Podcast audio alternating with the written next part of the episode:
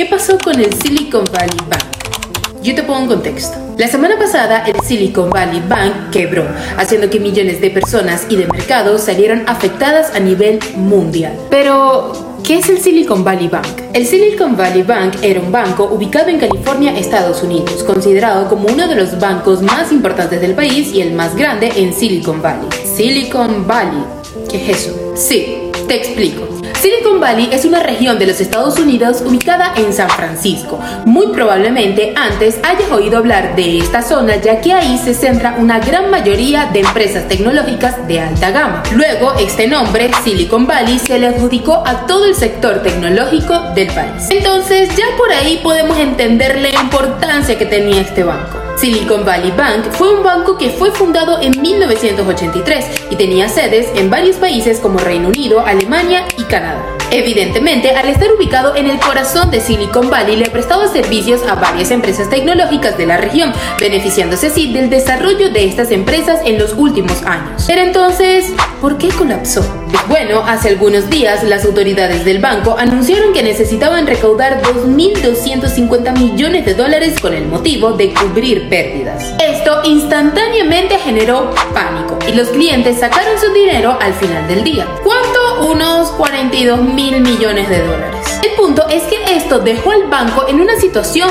deplorable. Así que los reguladores estadounidenses cerraron el banco el viernes y con ello los depósitos de los clientes quedaron en sus manos. La Reserva Federal de los Estados Unidos dijo que garantizará los depósitos de los clientes, haciendo que el pánico pueda se disipar un poco. Pero aquí es que viene el meollo del asunto. ¿Por qué pasó esto?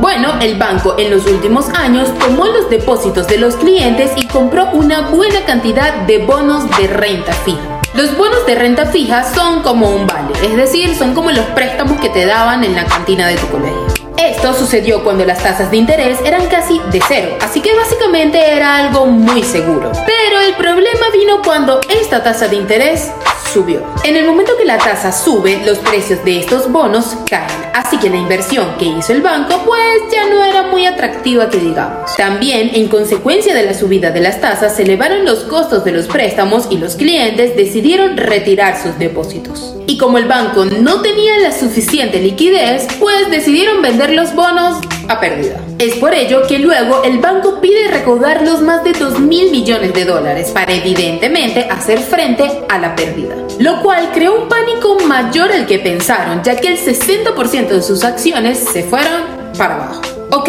ok, pero ¿cómo se solucionó el asunto? Pues bueno, el banco cerró y la Corporación Federal de Seguros de Depósitos, que es una institución que fue creada precisamente para salvaguardar el dinero de las personas en caso de quiebra, tomó el banco.